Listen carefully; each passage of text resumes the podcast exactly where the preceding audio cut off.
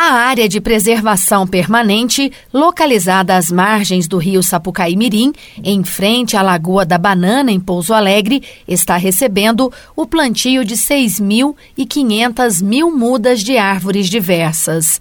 A ação, coordenada pela Secretaria Municipal de Planejamento e Meio Ambiente, busca recompor a vegetação nativa. O trabalho conta com a parceria do CONDEMA, o Conselho Municipal de Defesa do Meio Ambiente, que atua na indicação das compensações ambientais para revitalização e restauração de áreas degradadas. Novos plantios também foram indicados ao longo da Avenida de Quium. Recentemente, o local foi contemplado com 837 mudas de árvores. Sobre esse assunto, eu converso com o secretário de Planejamento e Meio Ambiente, Alberto Maia. Alberto, bom dia. Conta para os nossos ouvintes um pouco mais sobre esse programa de reflorestamento que está sendo realizado. Bom dia, Carla. Bom dia a todos os ouvintes. É primeiramente um, um prazer estar aqui né, na, na, difusora, né, dando, tendo essa oportunidade aí da gente prestar as informações. Né. Esse trabalho, na verdade, é um trabalho de restauração da, de áreas degradadas do município né, que a gente submete ao CONDEMA para poder apreciar, que é o Conselho do, do Meio Ambiente, né? Em seguida apresenta a proposta né, de replantio, de recomposição das, dessas áreas degradadas, né?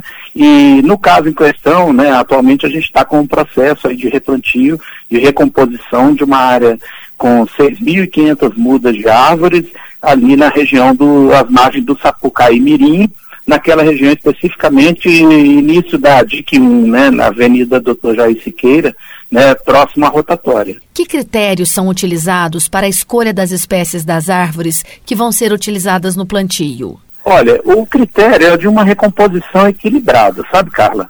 E ela é executada preferencialmente com espécies nativas. Aqui a gente tem, né, como característica peculiar da região, fragmentos de mata atlânticas.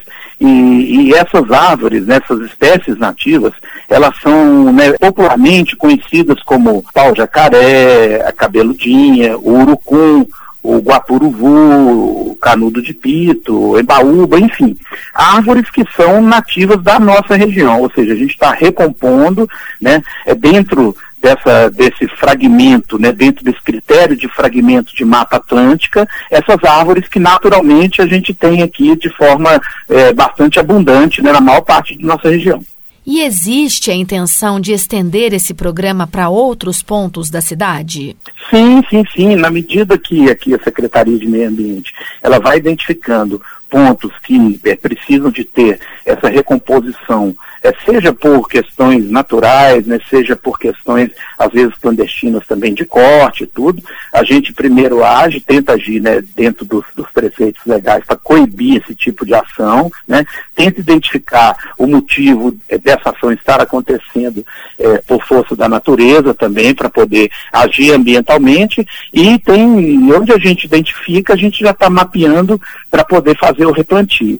A próxima etapa deve ser com em torno de 2.500 árvores nativas dentro desse critério, dessas modalidades que eu citei para você, né, em regiões que estão sendo mapeadas aí é, é, como degradadas. Alberto, esse tipo de iniciativa certamente deixa o ambiente muito mais bonito, mas sabemos que essa ação vai bem além da questão estética.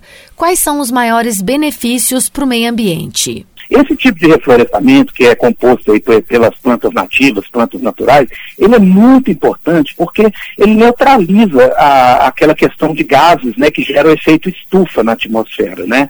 É, combatendo aí o aquecimento global, é, ele, ele ajuda na redução gradativa da erosão do solo, da melhoria das condições de temperatura ambiente, aumento da umidade relativa do ar, serve como alimento e abrigo para a fauna silvestre, né? enfim, é uma uma, é uma abundância de benefícios né, que a gente é, costumeiramente, repetidamente leva ao conhecimento da população para que todos tenham essa consciência e nos ajudem nessa causa. Nesse trabalho, a população pode colaborar de alguma forma, como, por exemplo, dando sugestões de novas áreas a serem beneficiadas? Isso, a gente está aberto aí à população, a toda a população, né, às indicações aí de replantio, né, desse reflorestamento, seja em pequena escala, seja em grande escala, né, nós temos todo o interesse Existe também um plano de arborização para o município sendo construído para que a gente tenha um sistema é, regular de podas, de manutenção das árvores, né, onde essas características, esses benefícios todos que eu acabei de citar, eles é, é, interagem de forma equilibrada aí para o nosso ecossistema, para o nosso meio ambiente, Carla. Alberto, eu agradeço os seus esclarecimentos. Bom trabalho para você. Muito obrigado, nós estamos à disposição. Um abraço a todos. Carla Ramos, da Rádio Difusora HD, para a Rede Diocesana de Rádio.